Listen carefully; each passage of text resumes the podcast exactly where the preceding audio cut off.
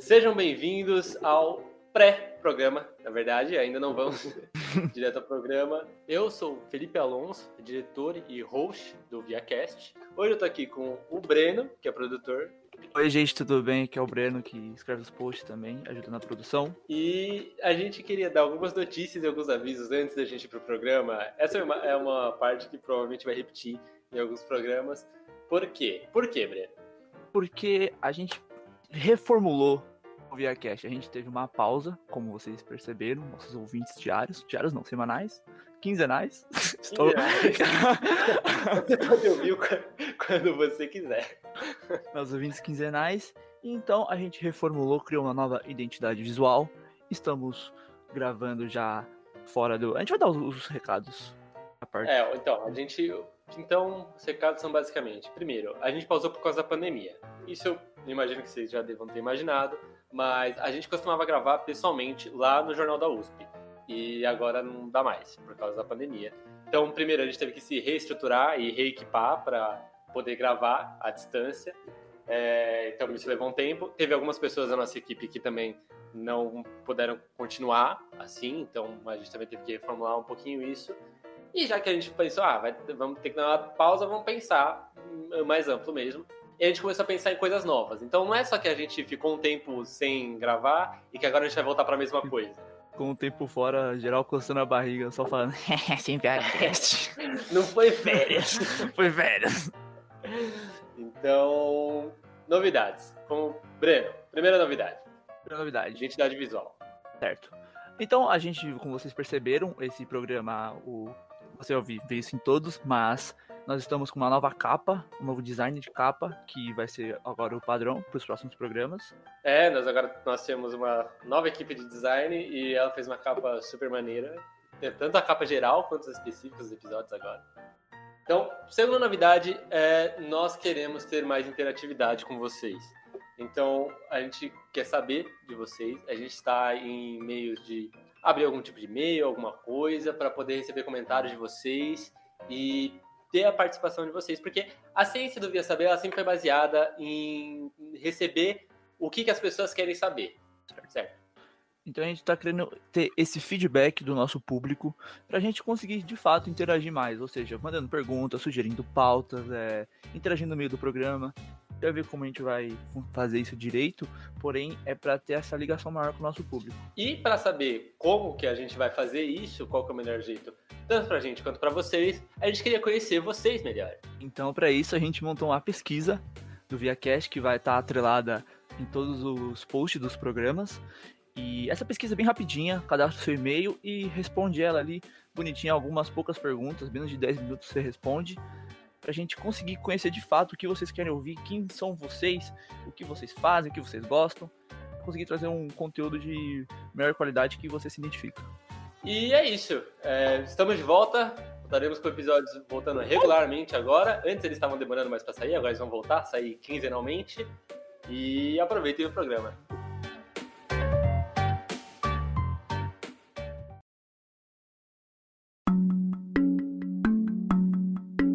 Jimmy era um homem vistoso, com uma basta cabeleira grisalha e caracolada, um homem saudável e bem apessoado, de 49 anos. Era alegre, cordial e generoso. Olá, doutor! Ele dizia. Que bela manhã! Posso me sentar nessa cadeira? Era um sujeito jovial, ávido por conversar e responder às perguntas que eu lhe fazia. Informou seu nome e data de nascimento, o nome da cidadezinha Connecticut onde nascera, descreveu-a detalhadamente com carinho, chegando até a desenhar um mapa. Falou sobre as casas onde seus parentes tinham morado, ele ainda lembrava os números de seus telefones. Falou da escola e dos tempos de estudante, dos amigos que teve e da predileção por matemática e ciências. Discorreu com entusiasmo sobre seus tempos na Marinha. Estava com 17 anos, acabara de concluir o curso secundário quando foi convocado em 1943. Com sua hábil mente de engenheiro, ele era talhado para o rádio e eletrônica, e, depois de um curso intensivo no Texas, foi parar em um submarino, como operador assistente de rádio.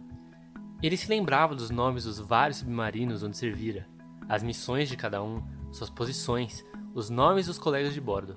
Recordava-se do código Morse e ainda era fluente na transmissão e recepção em Morse e em datilografia sem olhar o teclado.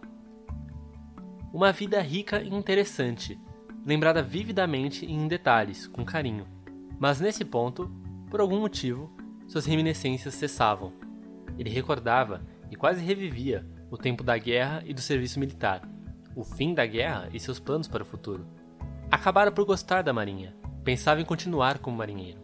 Mas como o GI Bill, a lei de incentivo educacional e outros benefícios aos americanos que serviram nas Forças Armadas, ele julgou que seria mais vantajoso cursar a faculdade. Seu irmão mais velho estava estudando contabilidade e era noivo de uma verdadeira beldade do Oregon. Ao recordar, reviver, Jimmy animava-se. Não parecia estar falando do passado, mas do presente.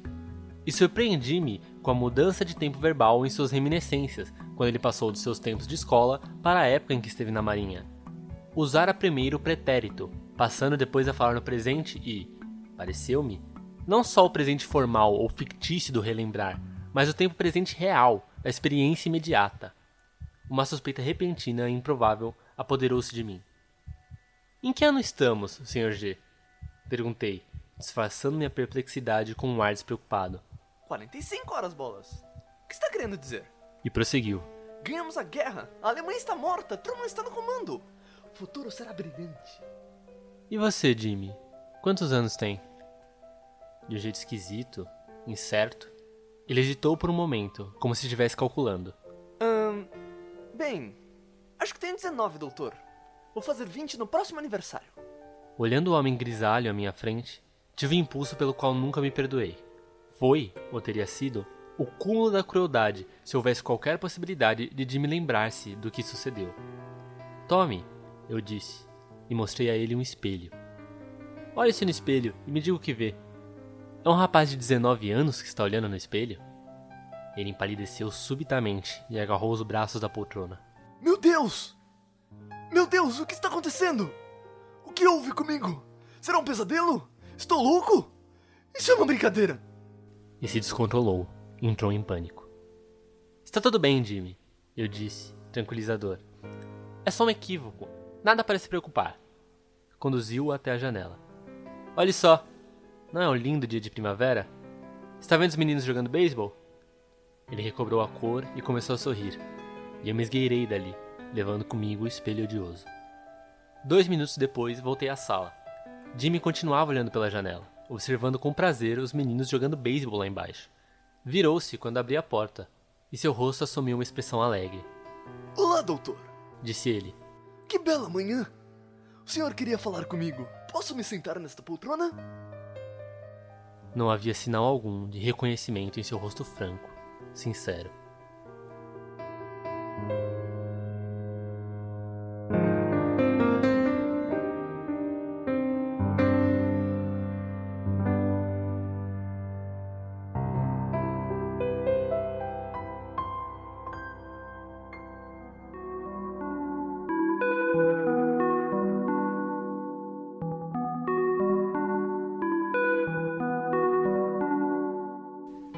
Sejam bem-vindos ao ViaCast, o podcast do Via Saber. Eu sou Felipe Alonso, junto aqui comigo Lilian, Oi, gente. Chino, Oi, gente. e hoje nós temos um episódio especial com convidadas do, da equipe do Neurocast, Glória Santucci e Juliana Volpe. Oi, meninas. Olá, Oi. Fala um pouco sobre vocês, sobre o projeto Neurocast. eu, eu sou a Glória, eu sou estudante de neurociência aqui na Federal do ABC. Eu sou, eu sou bolsista do Neurocast já faz três anos. E o nosso projeto é um projeto de extensão. Ele é- está vinculado à nossa, à nossa reitoria de extensão. E essa ideia, essa ideia surgiu da gente levar essa produção de neurociência que nós fazemos na universidade para a comunidade externa. Então, a gente levar neurociência de uma forma acessível para todo mundo. Bem, é, eu sou a Juliana. Eu tô terminando a graduação em neurociência, né? Eu já sou bacharela, bacharela em ciência e tecnologia pela UFABC também.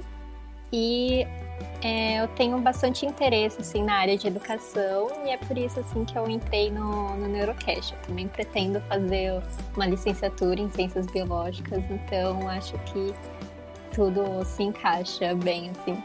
E hoje nós vamos falar sobre um dos assuntos que particularmente eu mais gosto. A realidade aqui, até vocês não sabem, mas eu penso bastante em, de repente, fazer uma pós-graduação, uma segunda graduação em neurociência. Tem um zilhão de assuntos. A gente tentou pegar alguns aqui para falar hoje. Principalmente hoje vamos falar um pouco sobre memória, um pouquinho sobre comportamento e todos os mistérios e curiosidades da neurociência. Certo? Até já!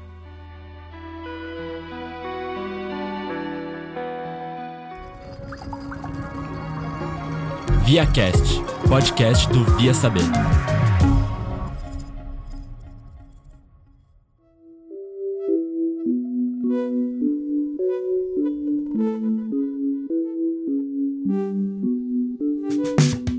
Então, galera do Neurocast, é, a gente gosta de começar tentando definir um pouco das coisas. Apesar de muita gente gostar, o que, que exatamente é neurociência? Porque existe um pouco de. É, neurociência, neurologia são as mesmas coisas, e eu sei que às vezes isso confunde um pouco com psicologia, porque é tudo estudo da cabeça. O que, que é exatamente? Bem, é, a neurociência, né, é uma ciência assim interdisciplinar né? Tipo, a gente não estuda só neurologia, psicologia, a gente estuda um pouquinho de tudo, né? A parte biológica também que você espera, né? Que a gente estuda principalmente essas três coisas, mas também a gente estuda um pouco, né, de química, física, né, ciências exatas no geral. A gente também tem uma base, assim, né, de ciências da, da computação também, para a gente aprender durante a nossa graduação e também um pouco né, de ciências humanas, né? Apesar que não é muito na, nossa faculdade, mas a gente tem também a liberdade de se aprofundar mais também em vários assuntos, né? E, tipo, a neurociência, né? Tipo, depende também do neurocientista, mas às vezes a pessoa pode fazer um link com uma área e outra, não necessariamente saber sobre tudo. Mas, no geral, o neurocientista formado pela UFABC vai ter que saber um pouquinho de tudo para ser, de fato, um neurocientista. Então, assim, tem a definição formal de neurociência como campo de estudo é que a gente vê, a gente estuda tudo que acontece no, não só no cérebro, mas no sistema nervoso como um todo, desde a da, da formação dele, então desde o embrião até a degeneração, então o que acontece é, em, to, em todo o caminho. Então a gente vê a adolescência, a velhice, a gente vê a formação e é uma ciência super interdisciplinar, como a Gil falou. A gente vê desde a da parte de psicologia, biologia, é, anatomia, mas a gente tem uma, uma, uma das nossas áreas super dedicadas à ciência da computação, como a gente pode usar o, modelos matemáticos para entender o cérebro. E embora a neurociência, ela, ela como área de interesse, então assim, como palavra, neurociência, ela, ela é uma coisa muito recente, é do, do final do século XX, a gente já estuda neurociência há muito tempo. Então, antes mesmo da gente ter uma coisa, uma formação médica eh, no mundo formal, como eu quero, como, como um todo, já existiam, já existiam, já existiam pessoas na Grécia Antiga, no Egito, que abria a cabeça das pessoas para ver o que tinha lá. Então, é, hoje nós temos formações é, acadêmicas em neurociência, a, aqui na Federal do ABC, a primeira no Brasil, a nível de graduação, mas qualquer. Você ser um neurocientista significa que você estuda o cérebro e comportamento. Então, você é um psicólogo, você também pode ser um neurocientista, se você abrir um pouco é, o seu leque de estudo. E eu acho que o que a gente pode colocar como definição de neurociência é justamente isso, é uma ciência que leva em conta quase todas as outras áreas de, do conhecimento, desde a, desde a mais básica matemática até da mais avançada física, para a gente compreender os, essa, esse órgão que é o mais importante, aí puxando um pouco de sardinha, que é o cérebro e todo o sistema nervoso junto. Então, você falou que a psicologia às vezes também pode, é, também estuda neurociência. É, qual que é exatamente a diferença? O, o, neurocientista, ele é mais biológico, enquanto o psicólogo ele é mais comportamental? É isso? Pelo menos isso que eu imaginava. Vai da sua formação. É, você, é neurocientista, quando você está fazendo a sua formação, a sua graduação, você pode escolher para onde que você vai.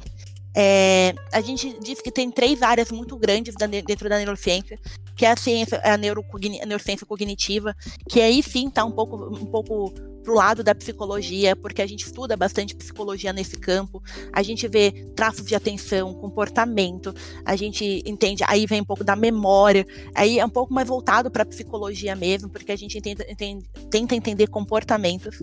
Mas também existem os neurocientistas que vão para o lado biológico, que vai pegar a célula, vai pegar o neurônio, fazer na plaquinha ali, é, um pouco daquela visão de cientista tradicional, olhar no microscópio, é, fazer, fazer pequenos órgãos sintéticos, é, estudar o cérebro mesmo, pegar ele na mão e, e ver, e ver o que está acontecendo ali. Também tem uma área um pouco é, é, computacional que faz machine learning, que vai fazer deep learning, é, é, redes neurais artificiais.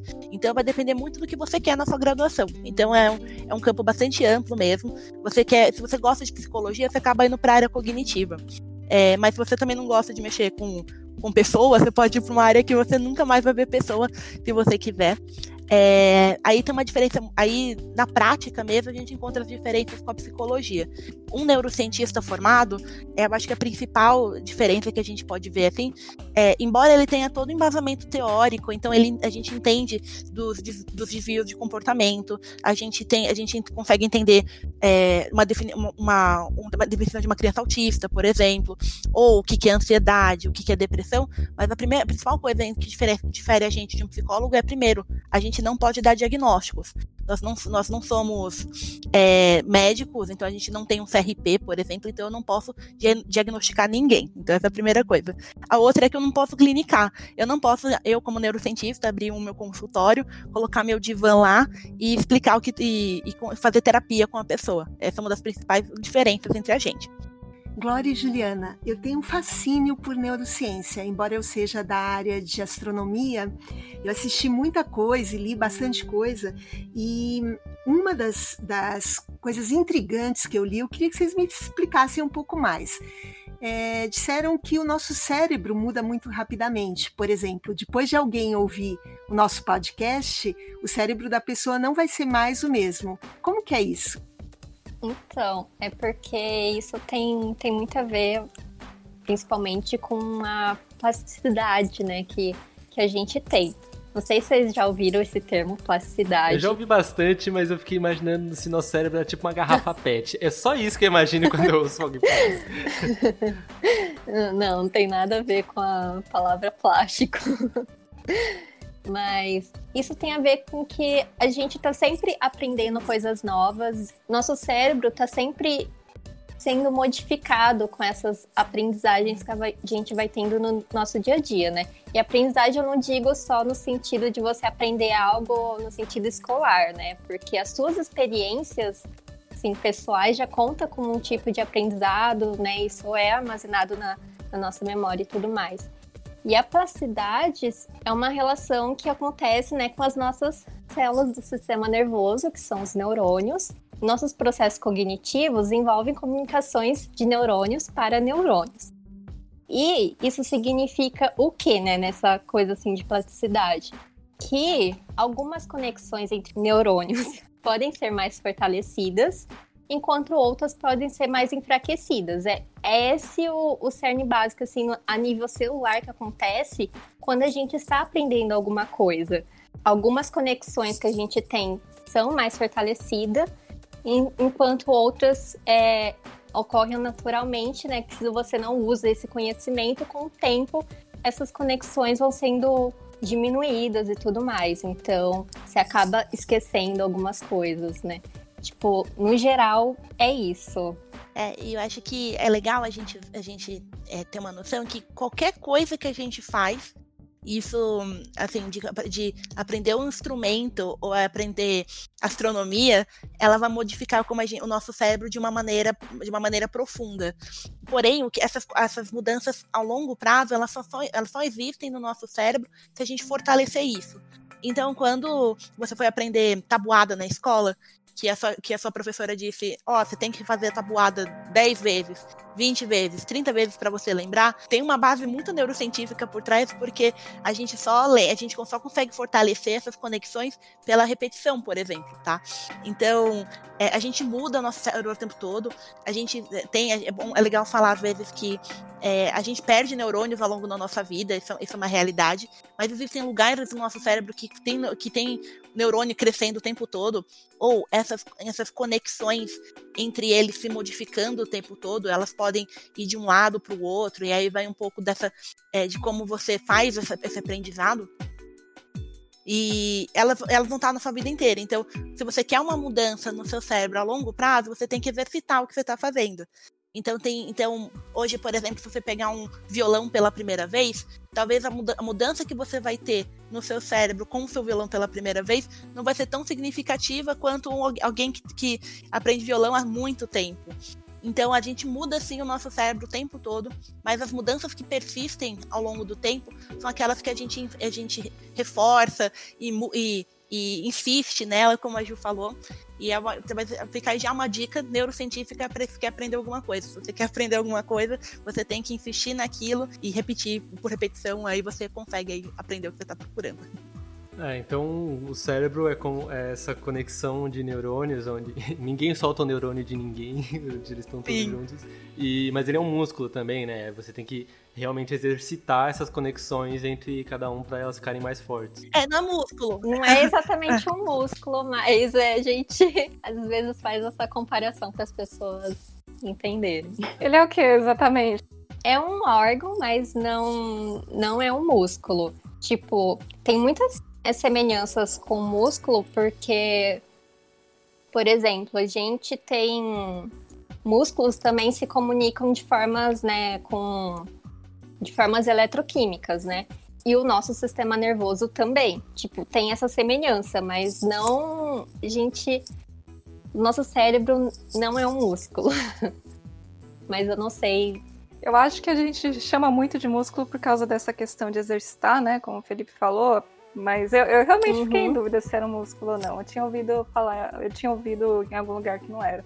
Mas a minha dúvida é, principalmente agora que falou de tabuada, de exercitar, se a neurociência ela tem algo meio estabelecido com o que funciona ou não, porque eu vejo, por exemplo, joguinhos que estimulam a memória, ou então sudoku, é, palavras cruzadas, tem algum fundamento nesse tipo de jogos direcionados ou, ou é mais repetição mesmo, algo um pouco mais clássico?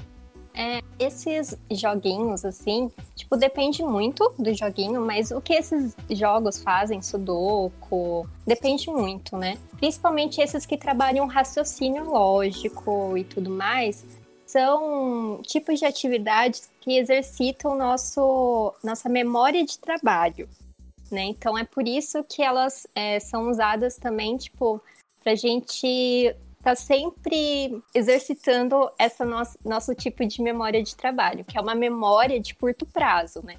Que é uma memória que a gente tem vários tipos de memória. Tipo, memória não dá para falar que é uma coisa só. Tipo, em geral as pessoas têm uma definição só sobre isso, mas ela é muito ampla e depende do tipo de memória e tudo mais. A gente tem, por exemplo, a nossa memória de curto prazo, nossa memória de longo prazo. Uma memória de, de curto prazo é uma memória que, tipo, isso também, uma memória de, de curto prazo, mesmo que você ache, tipo, ah, isso não vai trazer mudanças estruturais, tipo, mas uma memória de curto prazo, ela acontece com mudanças, sim, elas causam mudanças no nosso sistema nervoso, né, a nível molecular, entre os neurônios, e a longo prazo, se você fortalece algum desses tipos de memória de curto prazo, elas acabam fazendo mudanças estruturais nos nossos neurônios. E aí elas são, né, essa coisa assim que eu falei de plasticidade sináptica e tudo mais, né, que é essa conexão entre os neurônios. E aí ocorrem mudanças estruturais a longo prazo, né? Que são essas memórias assim de longo prazo. Então, por exemplo, uma memória de curto prazo é uma memória que na verdade, dura uns 30 segundos, assim, né? Tipo, a gente tá usando nossa memória de curto prazo o tempo todo, né? Quando vocês estão me ouvindo falar, vocês estão usando essa parte assim de memória de, de curto prazo para reter as informações que eu tô falando, né? Então, e a memória de trabalho, né? É um subtipo de memória de curto prazo, mas ela envolve essa coisa de manipulação de informação. Tipo, a gente tá com uma, uma informação na nossa cabeça agora, mas a gente está manipulando ela. Tipo, quando você faz uma continha matemática, você está usando sua memória de trabalho. Quando você está fazendo esses exercícios assim de sudoku e tudo mais, você está usando sua memória de trabalho. Você está usando aquelas informações que você está vendo ali naquele momento, mas você está manipulando elas. Já que a gente está falando de memória, Eu li o Em Busca da Memória do Eric Kandel, eu não sei se pronuncia assim, e tinha uma coisa bem legal que ele contou a historinha da vida dele, de como ele foi para para esse tipo de pesquisa, de pesquisar neurociência, memória, inclusive ele ganhou um Nobel em 2000, se não me engano. Ele contou que quando ele era pequeno, tinha oito aninhos, ele estava brincando com um carrinho que ele ganhou de aniversário, né? E isso foi na época da guerra, um pouco antes da Segunda Guerra, aliás. Daí entraram é, algumas pessoas para prendê-los, porque a família dele era judia. E aquilo nunca mais ele esqueceu. Ele agora tem, se não me engano, por volta de 90 anos, e ele lembra com detalhes daquilo, do carrinho, fixou muito na memória dele, inclusive por isso que ele foi estudar memória. Então eu queria saber, a, a memória, quando está ligada à emoção, a gente não, não esquece mais? A, a memória, eu acho que se existe uma definição bonita para ela, é que ela é uma coisa viva. É, é difícil a gente falar que existe, é, falar com certeza assim, ah, quando você tá feliz, você recorda melhor das coisas. Então, ah, você tem que estar. Tá, quando você tá triste, você vai lembrar melhor desse exercício na prova. Mas tem alguma, algumas coisas que a gente sabe que existe, um, existe uma substância no nosso cérebro, o cortisol, ela é um, ela, a gente fala que é a substância da ansiedade. Quando nós estamos em níveis de ansiedade altos, a gente tem um nível de cortisol bastante grande no nosso sangue, nosso corpo como um todo. É, e a gente sabe que quando nós estamos com esse cortisol elevado, a gente retém a memória melhor. Então, é, em níveis altos de estresse, a gente consegue fazer a lembrança melhor. Então, aí justifica, num momento super, é, super. Se existe uma coisa que é ansiedade, é guerra. É, então, num momento super tenso que na vida dele, que foi esse momento da, é, de entrarem na casa dele, então mexeu muito com as emoções, mas no sentido de causar ansiedade, aí isso reteu muito bem, reteu na cabeça dele isso, e, e vai ficar para sempre, possivelmente. É, mas não foi apenas isso, provavelmente, pela ansiedade gerada, ele sempre revive esse momento. Então, você pode estar tá com. Você pode ter é, tido uma experiência, ter um, um, episódio que não, não te despertou essa ansiedade, você estava com os níveis de cortisol ok no seu corpo, mas por você estar tá sempre revivendo isso, faz melhor, faz grudar melhor na sua memória. Eu acho que isso é o principal. Aí quando a gente fala também de emoção e como que a gente relembra isso, é por isso que eu falo que a memória é viva, tem um caso muito interessante de como a gente começa a fazer, pensar alguma coisa, a gente tem uma memória e às vezes essa memória não é real tem isso também. Quando nós somos muito novos, a gente não consegue reter tão bem as, as coisas, a gente tem um esquecimento natural, então é mais fácil realmente a gente lembrar o que aconteceu há um ano do que aconteceu quando a gente tinha 4, 5. E um caso muito interessante que aconteceu do 11 de setembro. Muita gente lembra no 11 de setembro, e, e o 11 de setembro eu acho que foi um momento meio traumático para todo mundo, mesmo que não estivesse nos Estados Unidos, quem viu aquilo é, teve seus níveis de ansiedade elevados de alguma forma, mas tem muita gente que lembra que tava quando é, que era pequeno e foi interrompido a TV Globinho, um programa matinal de desenho, para passar a notícia que estava acontecendo o 11 de setembro, que as torres estavam caindo. Eu só tinha um ano. Eu lembro. É, então, mas vocês mas, lembram disso? Você lembra que interrompeu a TV Globinho? Você lembra? Eu não estava assistindo a TV Globinho, mas eu é, mas todo mundo tem essa memória de que foi interrompido um, o Dragon Ball. Tava passando o desenho e pararam para para passar a notícia. E isso não é uma verdade. Na verdade, pelos horários, na verdade, não estava nem passando esse desenho, esse desenho no dia. É, o horário não bate, mas existe um, quase um, um, uma, um conhecimento coletivo que foi interrompido o desenho para passar a notícia do 11 de setembro. E isso não, isso não existiu. Então, provavelmente a gente conversou tanto, e foi um momento ali, e a, e a gente foi visitado várias vezes por, por, essa questão. Aí a gente falou com os nossos amiguinhos e não sei o que, e foi criando essa memória falsa. E muita gente, assim, jura, jura de pé junto que estava assistindo TV sim, e que estava ali passando não sei o que, brigando para interromper. Então, assim, a memória sim se retém com uma certa com, com cortisol alto, a ansiedade ajuda a melhorar, a, a grudar as memórias no cérebro, mas ela é uma coisa viva. Então, na verdade, não é somente a, a emoção que faz ela ser mais ou menos retida. E é, é um milhão de fatores, e existem memórias falsas que a gente cria, que o tempo faz a gente lembrar de formas diferentes. Eu acho que é mais ou menos isso. É, eu já tinha ouço, apesar de eu não ter, não, tá, não lembrar disso, mas eu já tinha ouço dessa história de, das pessoas falarem que tava passando Dragon Ball na TV Globinho e que aí foi interrompido pra, pra, por causa do anúncio das, do 11 de setembro. E aí você falou da questão de memórias falsas. Eu ainda não entendi muito bem exatamente como que elas são formadas, porque você falou do cortisol e falou que isso nos ajuda a reter. Então, isso nos ajuda a reter o que nós sabemos, o que nós estamos sentindo, o que nós achamos que estamos sentindo, as emoções que são transmitidas. O que, que exatamente gera uma memória falsa? Porque eu imagino que é, no nosso cérebro, na realidade, não deve ter diferença entre memória falsa e memória verdadeira, né? Só que a gente, pra gente é verdadeira, é isso que eu quero dizer.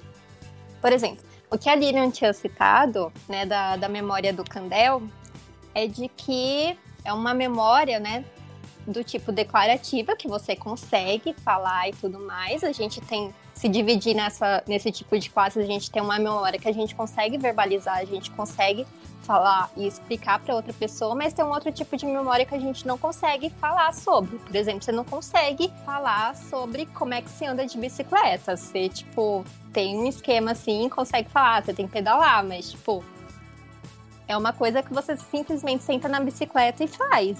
Não é uma coisa que você fala. Né? E aí tem esses outro, outro tipo de memória que é um tipo de memória que a gente fala, né?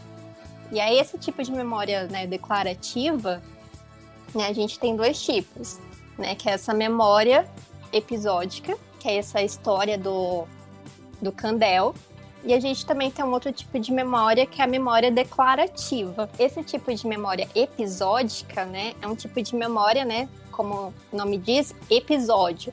Você lembra, tipo, como se fosse uma historinha, assim, de um filme, né? Quando você lembra de, uma, de um evento marcante, você lembra como se fosse passando um filmezinho na sua cabeça, não é? É mais ou menos assim. Você lembra onde aconteceu, como aconteceu e o que aconteceu. Esse tipo de memória, né, é um tipo de memória que ela é mais emocional, né? Então tem a ver com o que a Glória falou lá de, de níveis de cortisol aumentado, você retém mais aquela informação. Porque, por exemplo, você pode se lembrar de um do dia do seu aniversário como um evento marcante, esse último dia do seu aniversário, mas se eu perguntar um dia qualquer do ano, o que que você fez, você não vai se lembrar, né? Porque no dia do seu aniversário acontecem coisas marcantes que, mesmo sendo feliz ou, ou triste e tudo mais, esse cortisol vai estar aumentado e você vai se lembrar de alguns outros detalhes a mais que você não vai se lembrar de outros dias. Então, esse tipo de memória episódica, ela, na verdade, é um tipo de memória que, mesmo que a gente fale, tipo, ah, você, você memoriza com mais força do que outros tipos de memória, mas é um tipo de memória muito maleável. Porque, tá, por mais que você lembre algumas com detalhes mais fortes do que outros dias, uma memória muito mais resistente é essa declarativa que, na verdade, é armazenada né, no nosso córtex pré-frontal, que fica perto aqui da região da nossa testa, que é um tipo de memória bem generalizada. É quando você lembra, por exemplo, de é, como é que você faz seu trabalho, como é que vocês, né, como que é o contexto da USP, né, tipo, tudo mais.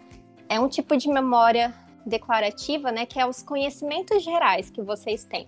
Esse é um tipo de memória generalizável e que ela é extremamente resistente e muito difícil de ser mudada porque ela é, ela é consolidada né, com base na repetição. Mas a memória episódica, não, você só guarda simplesmente um evento marcante e vários eventos marcantes em diferentes contextos. Só que essa memória ela é muito fácil de ser mudável e tudo mais, e é por causa disso que acontecem as falsas memórias. Porque por mais que a gente, por exemplo, lembre isso fortaleça a memória, na verdade, sempre quando a gente lembra de uma memória, ela está sendo, na verdade, reconsolidada. E aí, quando ela está sendo reconsolidada, significa que a gente está guardando essa mesma memória que a gente já tinha de novo. Então, nesse momento que a gente está se lembrando, ela fica frágil e aí ela pode ser modificada, e aí você vai é, incrementando informações novas, tipo, alguém fala uma outra informação, alguém falou que estava passando Dragon Ball, e aí você vai incorporando nessa sua memória, e aí nesses outros detalhes que vão sendo acrescentados a cada vez que você lembra, você vai modificando a memória e pode ser que você vai incorporando alguns elementos falsos na história, né? E é por isso que ocorre essas memórias falsas, por causa de indução errada das outras pessoas e também porque essa memória episódica, mesmo que a gente guarde com muita força, ela não é fiel igual tipo um vídeo gravado em um computador, né? Ela você não consegue gravar todos os detalhes, então é por isso que às vezes você gravou algum detalhe meio distorcido e aí, cada vez que você lembra, você vai distorcendo cada vez mais. Não precisa ser necessariamente uma indução de outra pessoa, mas a sua própria mente, ao lembrar, pode ficar induzindo, colocando informações, outras informações, ou tirando algumas outras informações, e acaba modificando totalmente a memória e acaba podendo virar uma memória falsa. Hum, entendi. Essa questão de não repetir torna ela maleável, né? São, são memórias mais unitárias. Uhum. Sim. Aliás, Juliana, você falou sobre algumas memórias que a gente não lembra e outras a gente lembra. Como acessar essas memórias que são pouco acessíveis, que estão em áreas que a gente não sabe como chegar? Como assim, tipos de memória que a gente não lembra? É porque, tipo, todo tipo de memória meio que a gente consegue ter acesso a lembrar. Eu acho que eu, eu devo ter citado algum termo errado, mas eu tava me referindo a outro tipo de memória que não é essa que a gente fala, um tipo de memória que a gente não consegue falar sobre, mas a gente consegue executar, a gente só consegue fazer tipo, como se fosse uma dança e tudo mais, ou andar de bicicleta. Mas algumas coisas, por exemplo, que a gente aprendeu em química e de repente a gente sabe que aprendeu, mas não consegue lembrar. Então, é o que a Glória também tinha citado de, né, que se você não repete algumas informações e tudo mais, você vai acabando esquecendo. Por mais que tenha esse problema de você poder gerar uma memória falsa, né, se você também não, não repetir, essa memória vai sendo esquecida, né? Então, tem esse outro problema. Mas a questão, por exemplo, algum conceito de química que você aprende, ela é um tipo de memória que não vai ficar na memória episódica, tipo como uma, uma memória de um evento. Porque você não lembra o conceito de química como se fosse um evento. Você lembra como se fosse um conceito. E esse tipo de memória que a gente lembra como um conceito é uma memória que essa sim vai precisar de muita repetição para ser guardada. Enquanto a memória episódica, né, que é essa memória mais emocional, a gente só precisa de fato de um evento marcante. Então são tipos diferentes. Eu acho que a gente pode falar também que as nossas memórias não são caixinhas que ficam no nosso cérebro. Então, é, eu aprendo. Então, química, química orgânica não é uma caixinha que fica ali no nosso cérebro. Então, é, toda vez que eu vou lem tentar lembrar o que, que é um, um metano, eu, eu, vou tentar acessar essa caixinha é, as memórias elas são muito mais conexões entre certas regiões. Então, quando eu vou pensar em química, eu vou lembrar da fórmula do metano, que é uma região específica, e da palavra metano, que é uma outra região que a gente acessa, ou até mesmo uma figura que lembra, que eu lembro metano, que é uma outra região. Então, a memória é conexão, conexão entre várias partes. E e, e, quando a gente exercita essa, essa conexão, a memória fica forte, então a gente lembra. Quando a gente não exercita, ainda assim, a, o caminho está ali. Então, talvez seja essa razão para a gente pensar, nossa, eu já vi isso alguma vez. Porque o caminho está ali. A gente sabe que ele está lá. A gente, inconscientemente, claro, sabe, a gente sabe como acessar isso aqui, mas não está forte o suficiente para a gente fazer as conexões. Conforme a gente vai, a gente vai é, relembrando, então revisando, vendo de novo. Aí a professora fala ah, do, do butano, ah, e tem uma coisa parecida. Eu faço novas conexões e esse caminho vai ficando mais forte. Essas ligações vão ficando mais fortes e eu consigo encontrar a resposta para o exercício na prova. Mas, é, mas é, é difícil a gente falar, por exemplo, de uma parte do nosso cérebro que tem memórias esquecidas, memórias mortas. A gente não consegue, não existe um, um limiar que a gente fala, ó, daqui eu lembro, daqui eu não lembro Na verdade, a gente fala de conexões e essas conexões são múltiplas. Vai um pouquinho aí também da memória falsa. Então, se, é, para o mesmo caminho, eu tenho várias memórias que eu lembro. Então, na verdade, então eu posso falar, nossa, eu lembro como que é isso, eu já vi alguma vez na vida, minha mãe já me falou, mas eu não consigo chegar no final porque isso aqui não tá forte. Mas às vezes eu uso esse caminho para uma outra, uma outra resposta. Então, também talvez veja aí uma, o legal da matemática quando a gente fala assim, ah, por que, que a gente aprende matemática na escola? A matemática na escola não é só para a gente aprender a ver quantos ovos que ovo, quanto, quantas maçãs nós somos com ovos para fazer uma torta. Muito da lógica da matemática é para a gente aprender a ativar esses caminhos também, para a gente conseguir aplicar essa, essa lógica, esse, essa memorização para outras coisas. Então, assim, tem essa parte então, que é conexão, a gente lembra, mas como a Ju falou, existem tipos diferentes de memória. Existe uma parte de memória que a gente chama de declarativa, que são memórias que a gente consegue é, falar de onde veio, que a gente consegue exprimir como a gente fala. Então, por exemplo, a episódica, que ela falou questão de eventos importantes, assim. E tem, por exemplo, a memória semântica, que são as palavras, a gente aprende a falar palavras, é, a gente lembra do que a gente ouviu, então, é, coisas gerais e tem uma memória não declarativa, que são coisas que a gente não vai conseguir falar como de onde veio desse aprendizado.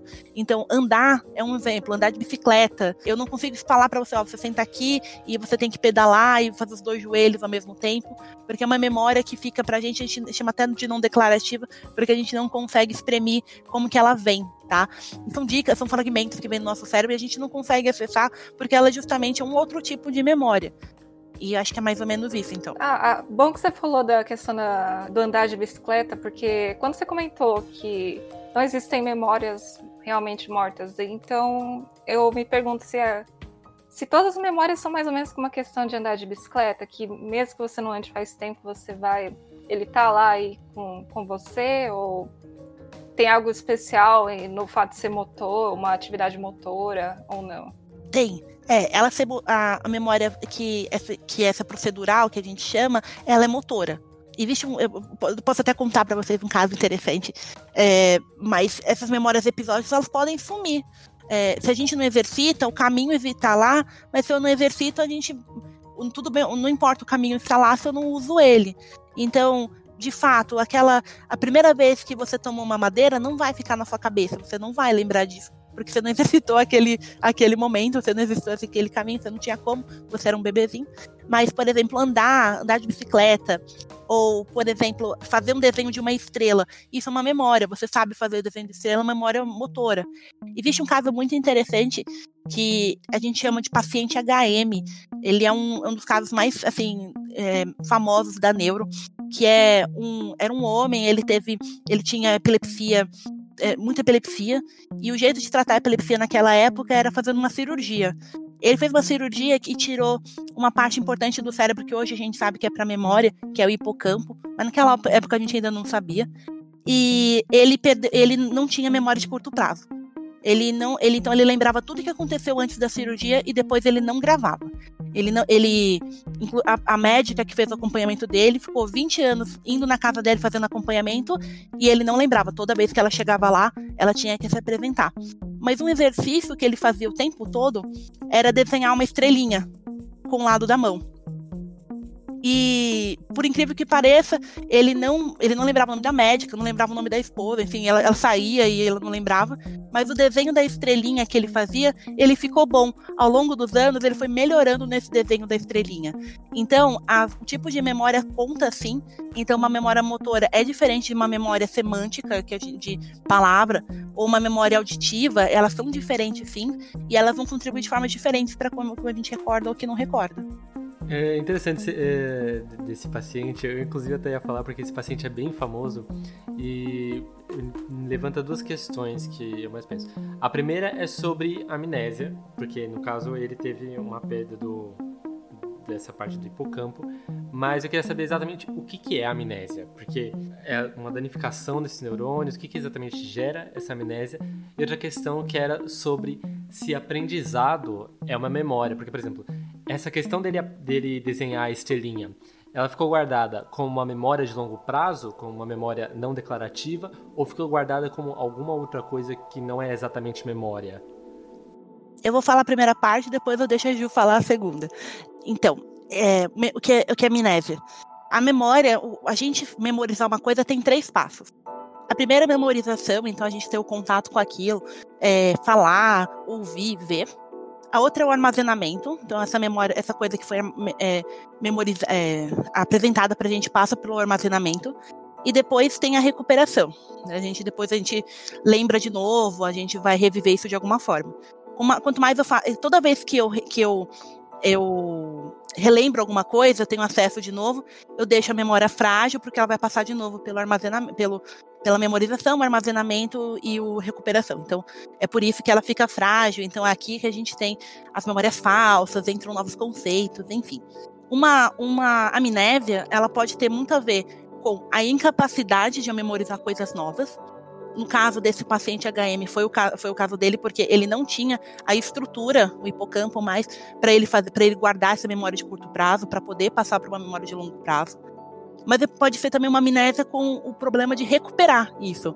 Aí vai um pouquinho de eu não, eu não gravei direito isso, então eu não, eu não fiz a memorização apro apropriada.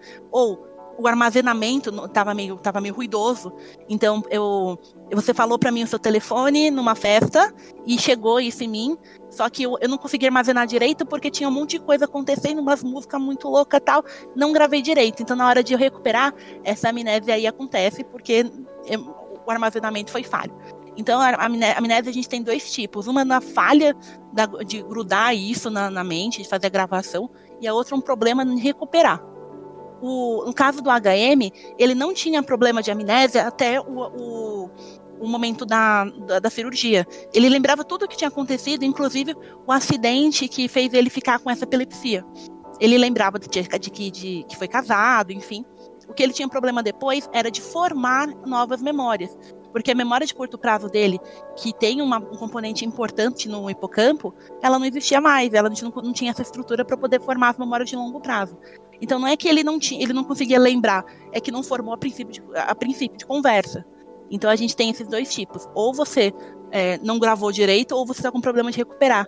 Aí volta um pouquinho no cortisol. Às vezes a gente, aquele branco que a gente teve na prova, nem foi que a gente não aprendeu direito, foi que a gente teve um problema de recuperar essa memória. Aí, por exemplo, o cortisol, que é bom para gravar, que é bom para fazer esse armazena, é, esse, essa memorização e armazenamento, ele é péssimo para fazer a recuperação você tá com o cortisol alto no momento, você não vai lembrar. Aí vem, um, vem o branco Nossa, da prova. Nossa, isso explica muita coisa. Eu ia perguntar exatamente isso, né? Porque quando você tá em situações de estresse, a tendência é você não lembrar. E eu imagino que também esteja relacionado com o cortisol, né?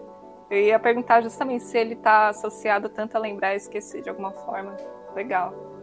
É inversamente proporcional. É, você falando de amnésia, é, eu sei que a gente tá falando bastante sobre tentar lembrar das coisas, mas eu, eu me lembrei do filme Brilho Eterno de uma Mente Sem Lembranças. Para quem não viu, basicamente é com o Jim Carrey e ele tem um, tem, tem um término lá péssimo e ele pede para que tenha suas memórias apagadas. Não recomendando isso para ninguém, mas como uma pergunta lúdica, é possível apagar memórias propositalmente, que nem ele tentou? Tipo, a gente sabe como fazer algo parecido ou é só, tipo, em acidentes, coisas assim?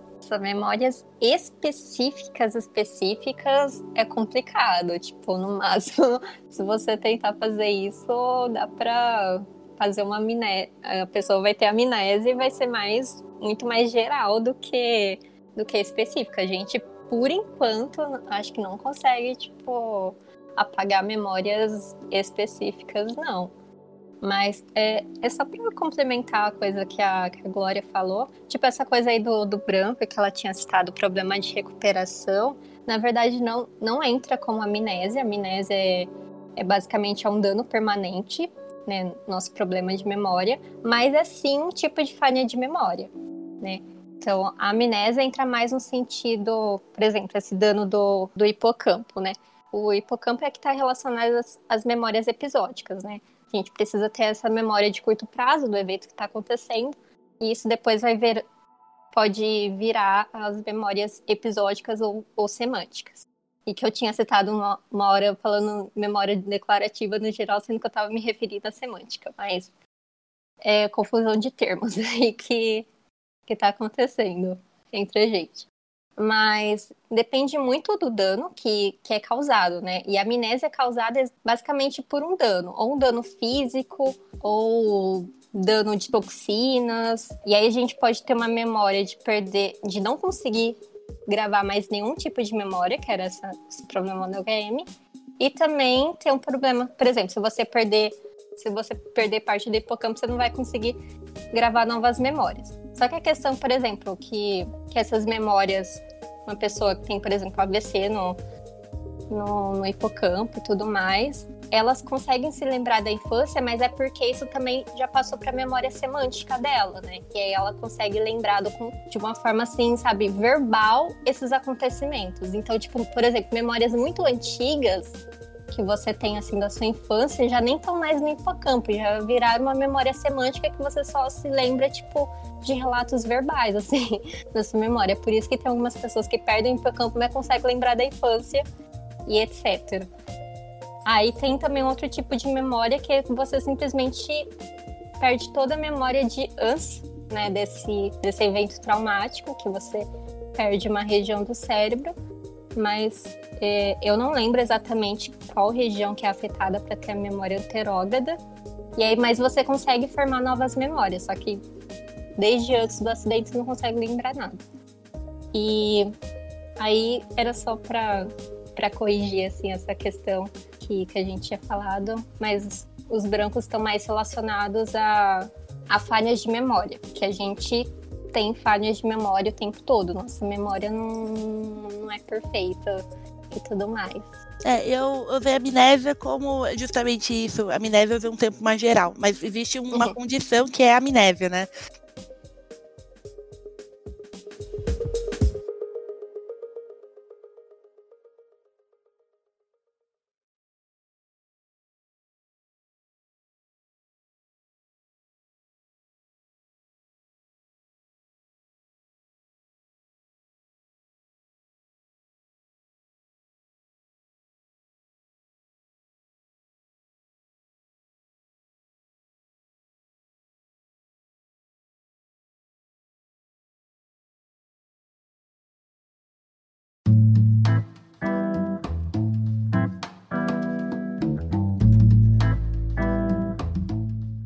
Aliás, vocês tinham falado que a gente pode aprender em qualquer idade, que a gente pode formar conexões em qualquer idade.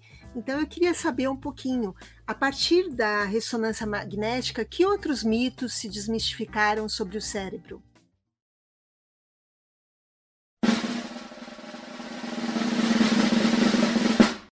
Todos, brincadeira. Silêncio dramático, resposta impactante. Eu tô, eu tô, eu tava pensando no, no, no exemplo. Aquela história, por exemplo, de que só se, é, só se usa uma parte do cérebro é errado. Sim, é, eu acho que não só a ressonância magnética, a gente também tem a, ressonância, a, o, a ressonância funcional, que a gente pode ver não só não só o que está acontecendo ali naquele momento, que é muito legal, é, a gente hoje a gente consegue ver com uma resolução temporal e espacial muito legal que está acontecendo e a gente consegue ver as regiões que estão sendo ativadas naquele momento. É, então, assim, essa, eu acho que esse é o primeiro mito que a gente, eu, eu como neurocientista, eu adoro falar para ele. É, realmente, esse lado, é, lado direito, lado esquerdo, lado direito é, é o lado é, criativo e o esquerdo é o calculista, é, ou, ou, ou, diferente, depende de onde você está lendo, eles falam uma coisa diferente. Não é verdade. É, quase todas as funções que a gente usa, que a gente que a gente tem atenção, a memória que a gente está falando agora, até a linguagem, existem regiões que são, ela está ela tá disseminada no nosso cérebro, ela acontece quase em todo, toda a região. É, tem, claro, regiões mais especializadas então, a, a parte da, da, linguagem falada, da articulação, enfim, está do lado mais esquerdo, mas existe uma parte significativa no direito também. E tem muito a ver com a conexão entre esses dois a gente tem dois grandes hemisférios no nosso cérebro, ele e essa conexão que é feita por uma parte chamada corpo caloso é que faz talvez a maior integração de tudo isso que a gente faz. Então assim, não então realmente essa parte de esquerda direita está, já caiu por terra há muito tempo, mas a gente ainda de vez em quando fala fala essas coisas, eu acho que para deixar um mito ainda no cérebro.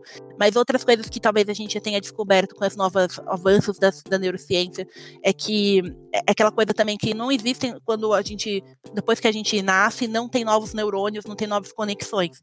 A gente descobriu que isso não é verdade, que a gente tem ao longo da vida a gente vai fazendo novas conexões.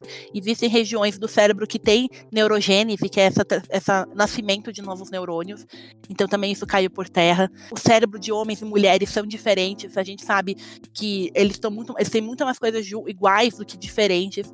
E a diferença que a gente tem entre encéfalos vem muito da idade e das coisas que, ela, que das pessoas fazem do que pelo gênero dela. Então, um, uma, um, um, cérebro de, um, de, uma, pessoa, de uma, uma pessoa que é, pratica música e uma pessoa que não pratica música, eles são mais diferentes do que de um homem e uma mulher. Eu acho que isso são, são coisas muito legais para ver. Raça também não tem nada a ver. É, nós somos muito, muito mais parecidos do que diferentes nisso. É, e eu acho que as conexões de, como um todo, sabe? A gente, é, a gente, aprende, a gente aprende muito que é, às vezes nesse dito popular, que o lado que na frente, que no lobo frontal, por exemplo, é onde a gente guarda nossa tomada de decisão. E não sei aonde as emoções. Na verdade, é tudo muito misturado, a gente tem é, vias que faz, são responsáveis por cada coisa, mas o cérebro inteiro ele é, ele é importante para tudo.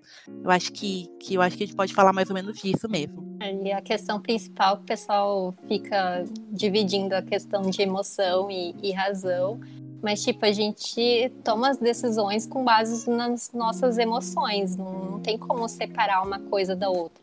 A emoção gera muita influência na, na nossa tomada de, de decisão, até porque se você for tomar uma decisão, você vai pensar, por exemplo, muito mais em tomar uma decisão que vai te tra trazer um benefício, né? Que vai trazer emoções positivas e você vai evitar tomar decisões que te causem frustrações. Então, tipo, essa parte de tomada de decisão e, e, emoção tá sempre muito conectada, né? Até porque se você não sente emoção direito, isso afeta a sua tomada de decisão. Agora, se você também tem região responsável pela tomada de decisão afetada, isso também vai afetar seu comportamento e etc.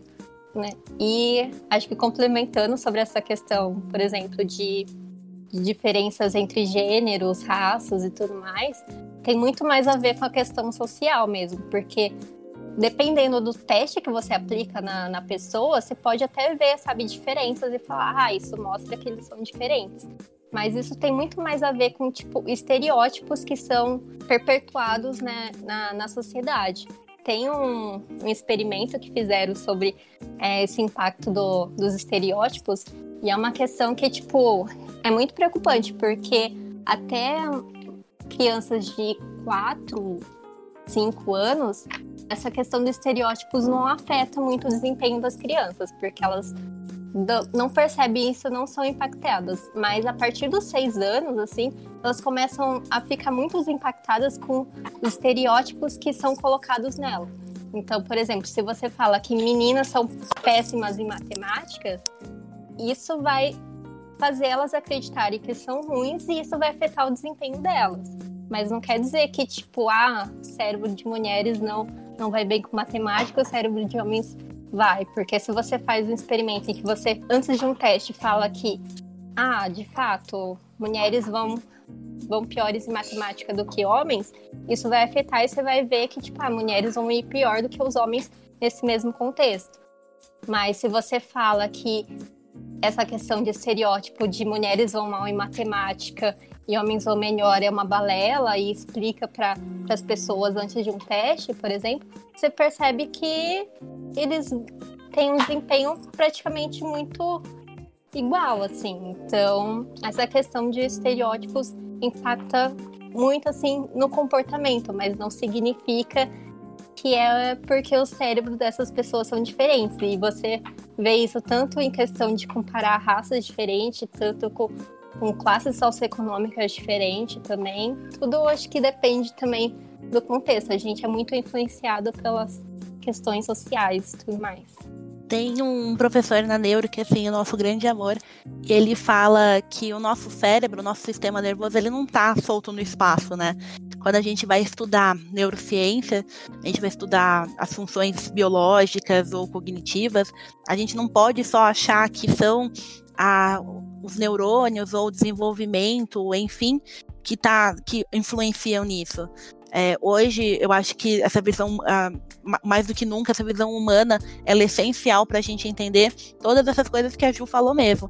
Então, é, eu, eu, vou. É, a, a, a, o, contexto da pessoa, ela diz muito mais do que alguns, fatores biológicos. Então, se eu pegar um, uma menina, uma menina uma menina da periferia, que ela não teve, por exemplo, alimentação adequada durante os, os anos, de, os anos escolares, de desenvolvimento, aquela parte crucial ali, que existe uma janela crucial de, de aprendizagem. E a gente pegar uma, uma menina também de uma classe, uma classe um pouco mais abastada, você vai ver que o cérebro dela vai estar totalmente diferente.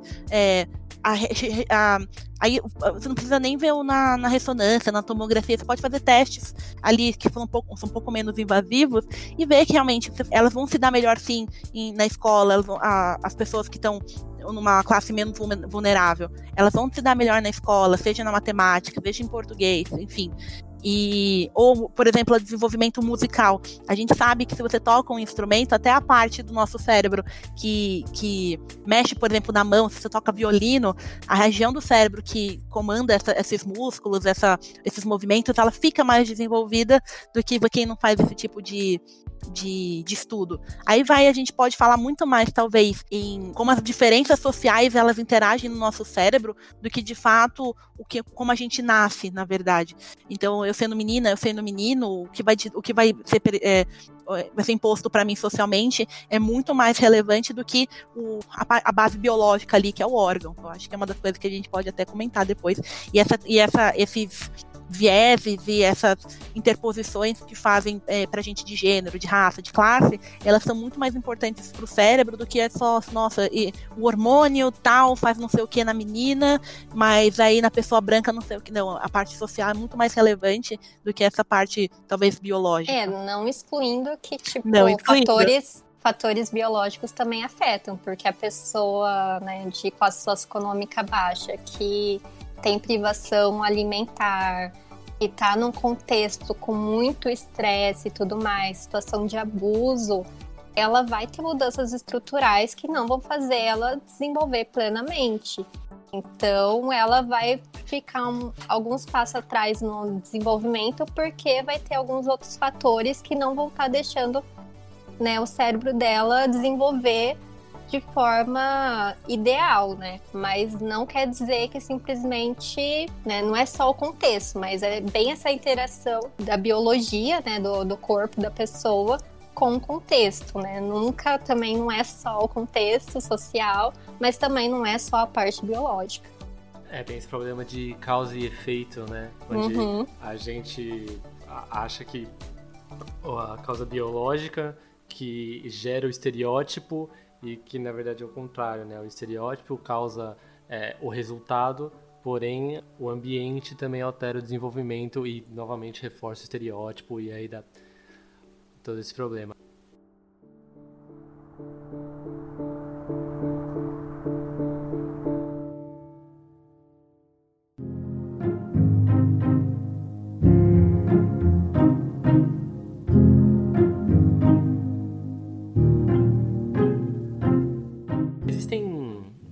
Casos de alguns pacientes que passaram por coisas muito interessantes e que trazem perguntas sobre essa questão que a gente falou no começo sobre plasticidade e amnésia. Tem um livro que eu comentei muito legal do, do Oliver Sacks que se chama O Homem que Confundiu a Mulher com Chapéu. Ele é um. Acho que ele fazia parte da neurocirurgia de um hospital. E ele conta sobre alguns casos do, dos pacientes dele, do, do Homem do Título, por exemplo, e em um deles ele fala de um, de um homem que ele teve essa questão que vocês falaram da amnésia retrógrada. Ele teve uma doença chamada síndrome de Kordashev, Kardashev, alguma coisa assim. Korsakov? Korsakov, nossa. Completamente, mas é, é exatamente.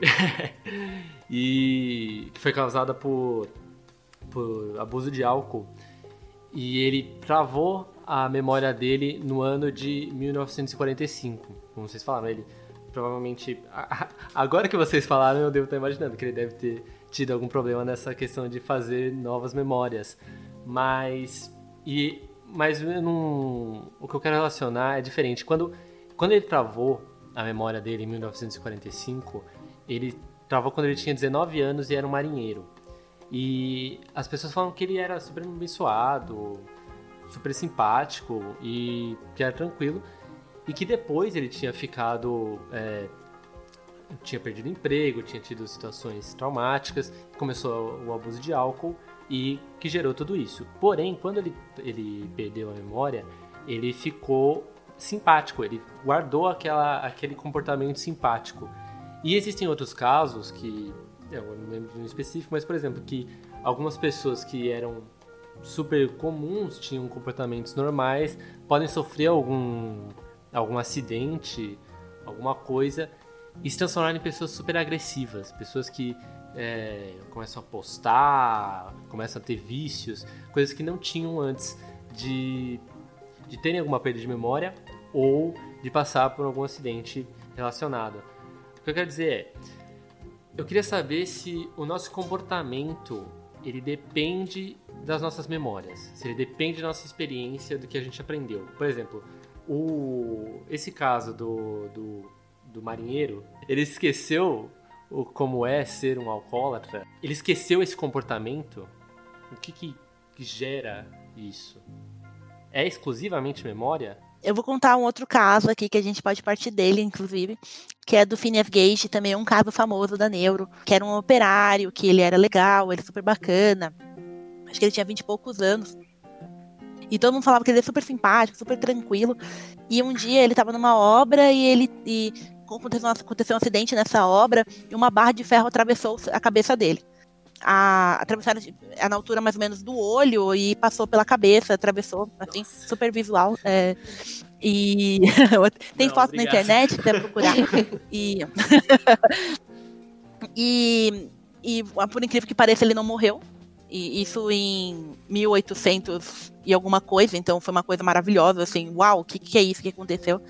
E e depois de um tempo ele, ele a, o comportamento dele mudou da água para o vinho.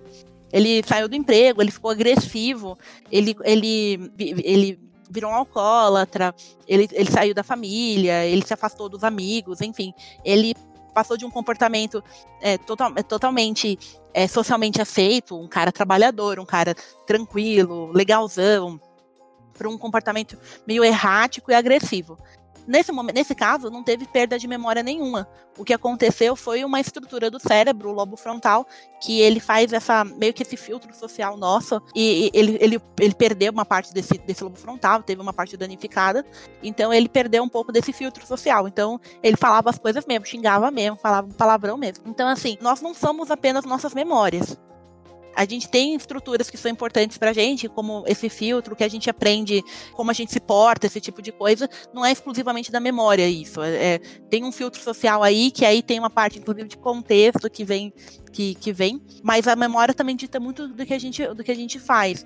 Então, essa coisa de, nossa, eu não posso falar tal coisa, porque aqui é bem mal visto, essas coisas realmente a memória tem muito aí para ajudar a gente mas não é exclusiva a memória. A memória ajuda, mas é, os comportamentos não estão 100% ligados à memória.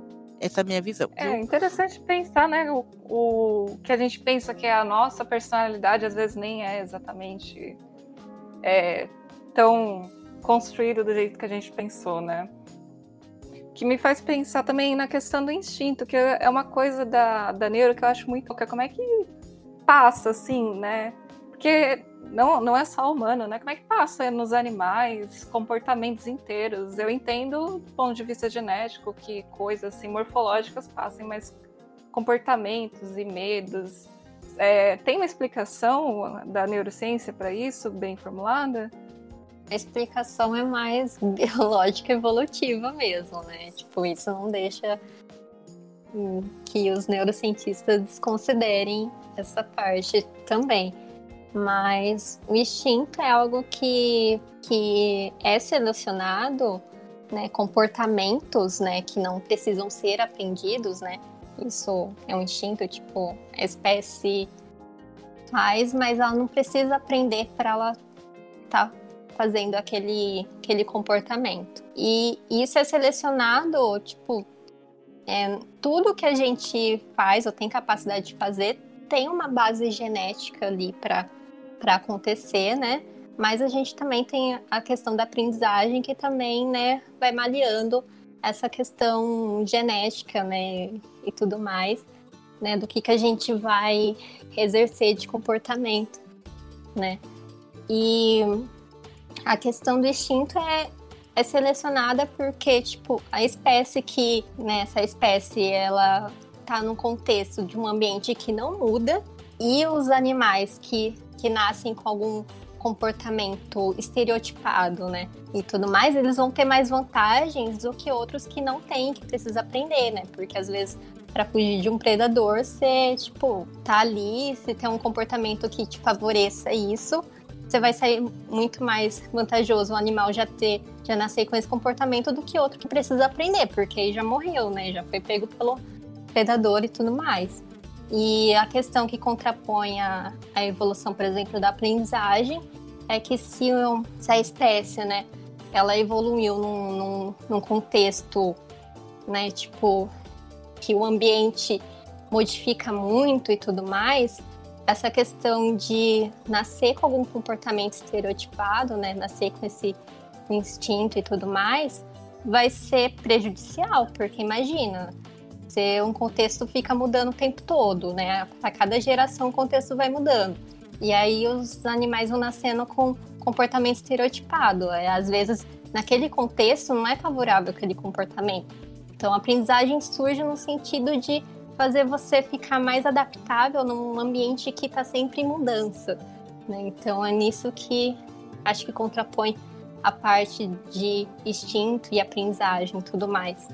Mas eu acho que no contexto assim, da espécie humana, a aprendizagem tem, tem um papel muito mais importante nos nossos comportamentos e tudo mais do que necessariamente o instinto. Era isso que eu ia perguntar né? mesmo, porque você comentou que tudo tem um, um, um pezinho da genética, né? Mas também tem a questão da aprendizagem, que seria a, o fator do, do ambiente moldando a gente. E voltando mais para os humanos mesmo, você na, na neurociência tem algum consenso do que é, em geral, mais pesado? Se é a genética ou se é o ambiente?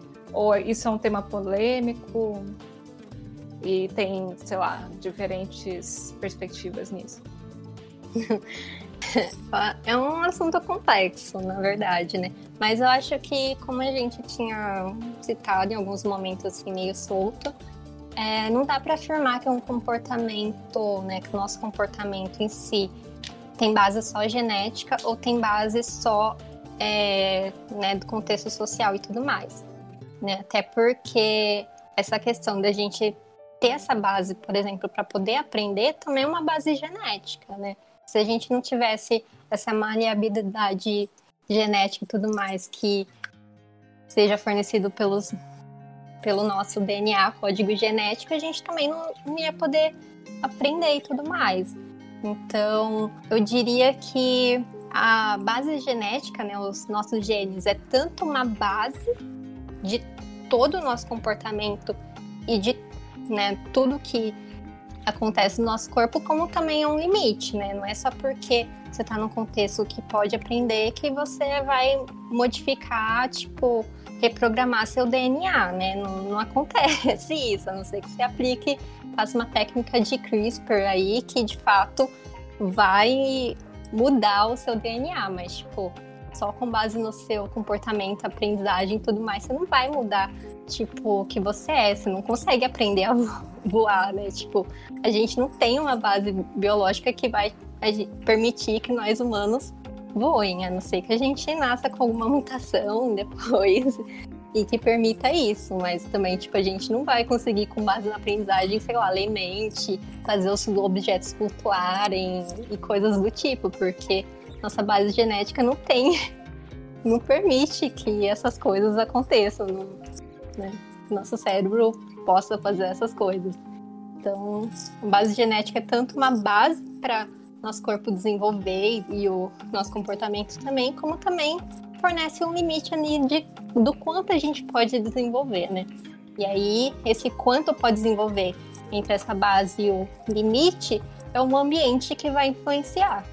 E tem, exemplo, o exemplo da, da, é, do instinto materno. Hoje tem muito estudo falando que parece que instinto materno não é, não é assim, não, não é toda mulher que tem e parece que não é uma coisa real.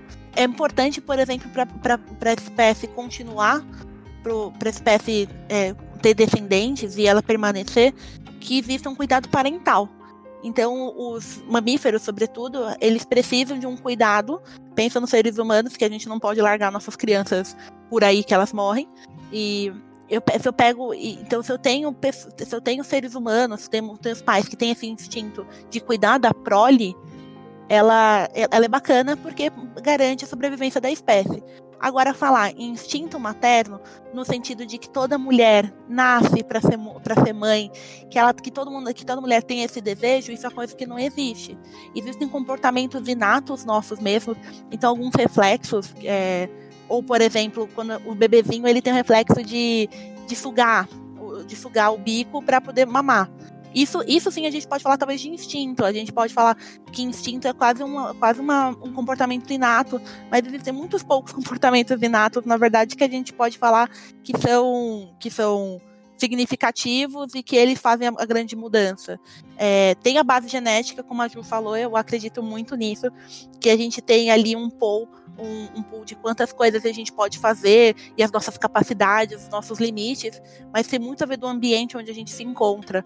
É, aí vem por aí voltando no instinto materno, ok? Tá, tá meio que escrito no nosso, nosso genes que a gente tem essa, essa predisposição de cuidar da prole, ou sendo homem ou sendo mulher. Mas é, será que o ambiente ele não impõe muito mais para eu, mulher, cuidado das, das minhas crianças, então eu imponho um instinto materno e eu não imponho um instinto paterno, que, faz, que tem lógica, eu também, sendo pai, sendo mãe, cuidado, cuidado da prole. Ou é, eu, tenho, eu tenho um instinto aventureiro, então será que realmente, realmente é, é genético eu querer pular de um, de um de um precipício, gostar de pular de bungee jump, quanto isso está escrito no nosso genes, o quanto isso é, é, é, a descoberta, é o curioso, o quanto a gente tem essa vontade de descobrir, o quanto é socialmente legal isso. Então, tem muito, eu acredito que tem um, uma, uma base muito interessante nossa, tem, tem um livro ali escrito do que a gente pode, o que a gente não pode, mas o que a gente faz com esse livro, o que a gente pode fazer tem muito mais social do que a genética ali. Eu queria entender uma coisinha direito sobre isso que é, é a gente no começo falou que memória era um pouco da questão de, de conexões neurais, né? É, por aí. E o instinto ser passado à frente, é, eu queria entender se, tipo, quando a gente passa o instinto, a gente passa é, essas conexões neurais, é como se a gente já viesse com essas memórias, entre aspas? Com o instinto, eles nascem meio que já com uma conexão ali pré-programada, né? Tudo mais. Até porque a formação, por exemplo, do nosso cérebro, de todos os nossos órgãos, né? Tipo, tem uma programação de como eles vão ser desenvolvidos, né? Tanto é que, tipo, a gente tem muitas semelhanças entre a espécie porque justamente tem essa programação de como o nosso corpo vai ser desenvolvido, né?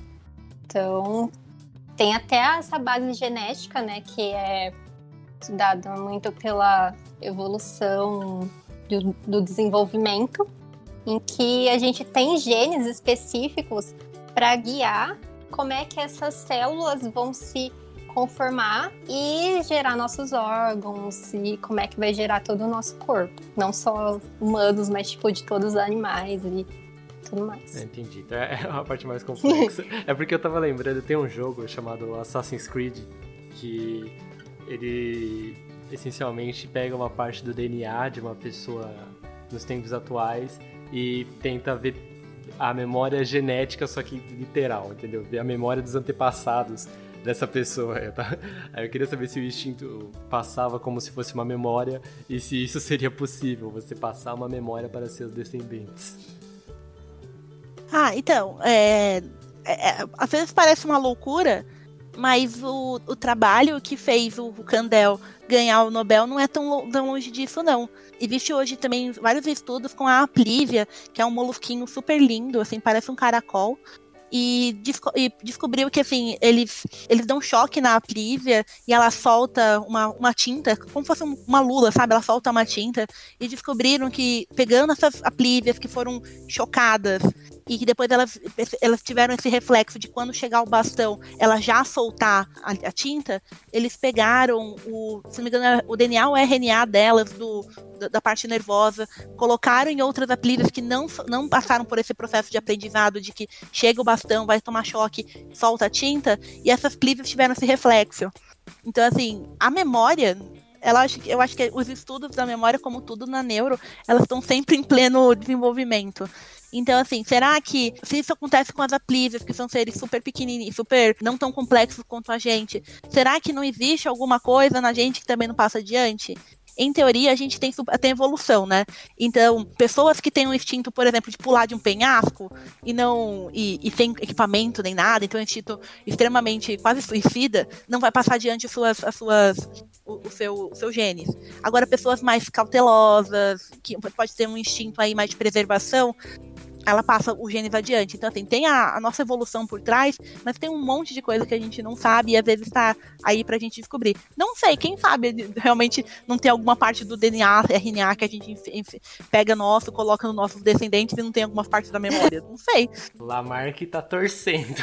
Lamarck, ó, dedinhos cruzados, né? Mas, é, é, mas a epigenética, que é uma parte nova aí que está se desenvolvendo, tem um pouquinho de Lamarck aí, ninguém tá falando isso não, tá assim. Então Lamarck não tava totalmente, totalmente errado, não, tá? Então, Coitado lá, Mark.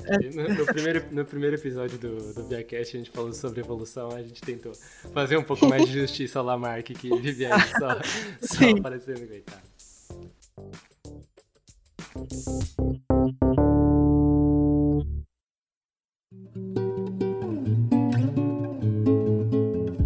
Eu queria saber da participação feminina na neurociência. A gente tem aqui no Via Saber um costume de fazer muita atividade voltada para as mulheres e feitas por cientistas mulheres. E na neurociência, como é a participação feminina? Não, tipo, na neurociência, tipo, no geral, se você vê a porcentagem de neurocientistas que existe, por exemplo, no Brasil, tem muito mais mulheres do que homens é, sendo neurocientistas.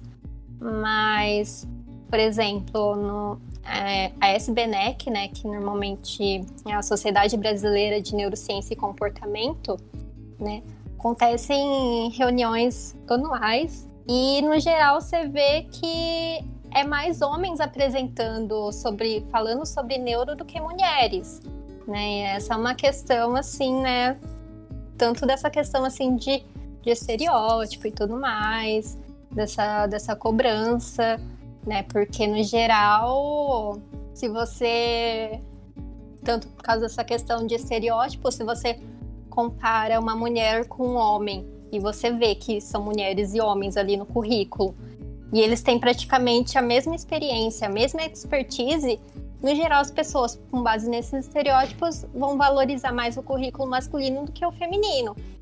E nisso sempre mostra, né, que tipo a mulher tem que ser sempre melhor e também acontece muito síndrome de impostores em, em mulheres, né, porque elas acreditam que que não são boas o suficiente para falar e tem toda essa questão do estereótipo que fica questionando mais as mulheres, né? O que as mulheres falam do que os homens falam. Então, mas tipo, no, nosso Neurocast, eu, eu acho que das entrevistas que a gente fez foram bem mais mulheres do que homens, né? No geral, acho que a gente Legal. tenta convidar mais mulheres do que do que homens. Esse, nesse encontro que da Sociedade Brasileira de Neurociência, ano passado foi a primeira vez que acho que se debruçou sobre o fato de que temos. Eles sempre liberam esses números, sabe? Ah, quantos inscritos e quantos apresentam pôsteres. Então a gente vê, por exemplo, que a gente viu que de inscritos é mais ou menos a mesma coisa, então tem metade homens, metade mulheres. De posters, tem muito mais mulheres apresentando os posters que homens, mas aí você vai subindo na escadinha, então apresentação de simpósios, aí já tem um pouco mais de homens. Aí você vai ver o último, o, o último sobrenome da, dos, dos, papers que são aprovados, que geralmente são as pessoas que têm mais, mais carreira, que tá mais tempo no, na área, geralmente são homens. Então a gente, eu acho que não é uma coisa única da neurociência, eu acho que nas ciências como um todo a gente tem esse, esse, esse, esse problema, é um problema, uma questão que tem que ser discutida. É, eu acho muito interessante que a neuro tem tido, ela não tem, ela não tem só, só, só observado isso. Existem estudos muito legais que falam sobre vieses de gênero, é, e estão, estão sendo postas uh, ideias para evitar isso, para mudar isso. Um deles, por exemplo, é o currículo cego. Não se não fala, não falar, não colocar no, no, cabeçário do currículo, por exemplo, se você, é, o gênero da pessoa, não colocar a idade, ou por exemplo outras coisas interessantes como é, pedir pro, no, Lattes, no Lattes e fazer essa, essa campanha para que seja contado os anos de maternidade, de licença maternidade nesses currículos. Então, a neuro, eu acho que tem é legal porque ela tem um arcabouço muito legal para fazer falar sobre isso. A gente enfrenta o problema como as outras ciências enfrentam, e eu acho que a gente só agora, é, pleno 2020, que a gente está tentando combater. Mas é, mas é uma questão, sim, e a gente está enfrentando da melhor forma que a gente pode. Legal, legal. Então, já que a gente falou um pouco sobre a participação feminina na neurociência, e vocês, o Neurocast, como é, como é que é o trabalho de vocês? Como que vocês fazem lá? Fa faz o jabá aí. A gente ficou muito feliz de vocês terem aceitado o nosso convite e a gente quer saber mais. É, a gente ficou muito feliz pelo convite. É, quando quiser chamar, pode chamar que a gente vem sim. É, o Neurocast ele surgiu com a ideia justamente de trazer essas, esses temas de neurociência e que são super legais e são super é, importantes para a população como um todo aí numa ferramenta que é o podcast que né, em 2017 talvez não, for, não era tão, tão explorado hoje ela está mais para frente e nós temos, hoje nós estamos nas principais plataformas de streaming, mas também nós temos o nosso site, que é Neurocast, é proec.fbc.edu.br barra Neurocast. Mas procura Neurocast no Google que você encontra a gente. Nós temos hoje 15 episódios longos que são um Neurocast. Nós temos o Quarentena Sem Neuro.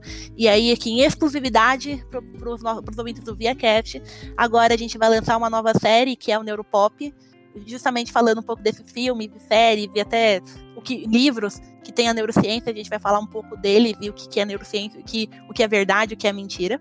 Nossa, a, gente, a gente do Neurocast, nós somos uma equipe de, de bolsistas e voluntários, são todos alunos da graduação, da pós-graduação da UFBC, às vezes alguma de outras universidades, mas, mas sempre aceitando voluntários e palpites de onde vier. Hoje nós somos nossa equipe, nós temos seis pessoas e que nós produzimos nossos próprios podcasts, a gente divulga, a gente produz, a gente grava, produz, edita, divulga, é, faz um, a gente faz um trabalho também nas escolas, levando neurociência para a escola. Na verdade, onde, onde você encontrar neurociência na, da FBC, a gente vai estar lá. E hoje nós temos um menino só. Nós temos uma equipe totalmente, quase toda feminina. E é muito bacana. Eu acho que é, é, super bacana o que a gente faz. E divulgação científica, então aí entra também um pouquinho do ViaCat. É fundamental, até para essa, momento que a gente vive de cortes de, cortes de bolsa, de é, redução da ciência como um todo. Divulgação científica está aqui para a gente mostrar o que, que a gente faz. É, é super válido. Aí vem, aí vem um um, uma digressão minha, que eu acho que a gente, os, os cientistas não estão fazendo muito a parte deles quando eles se fecham nessa redoma e não passam adiante até para o contribuinte que passa bolsa, que paga a bolsa deles de, diretamente o que ele está fazendo. Eu acho que assim a gente tem que descer das nossas torres de marfim e, e levar mesmo para todo mundo o que a gente faz. Não é à toa que o pessoal acha que ciência não, é, não faz nada. Olha, de onde, eh, às vezes não chega para a pessoa que está em Heliópolis a ciência mesmo. Eu acho que é uma obrigação nossa e, a, e, eu, e agora a gente vai fazer três, quase quatro anos aí de projeto. É, a gente tem mais de 1.500 é, ouvintes no geral, a gente tem 100 ouvintes únicos por mês, então já de 100 em 100 a gente faz, a, a gente muda o mundo, eu acho que é isso.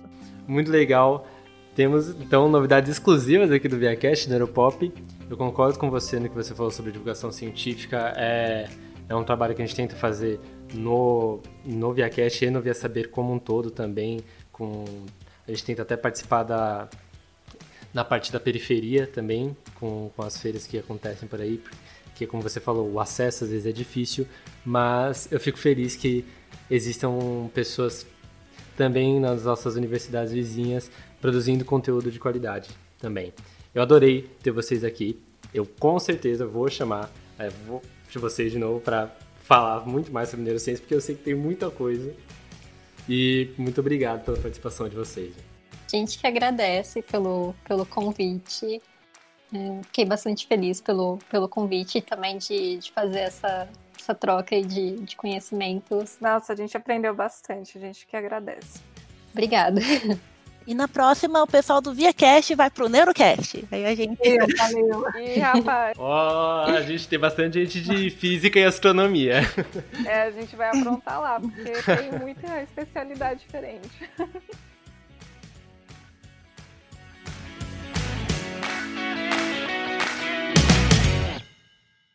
Esse podcast só foi possível graças ao apoio do Jornal da USP.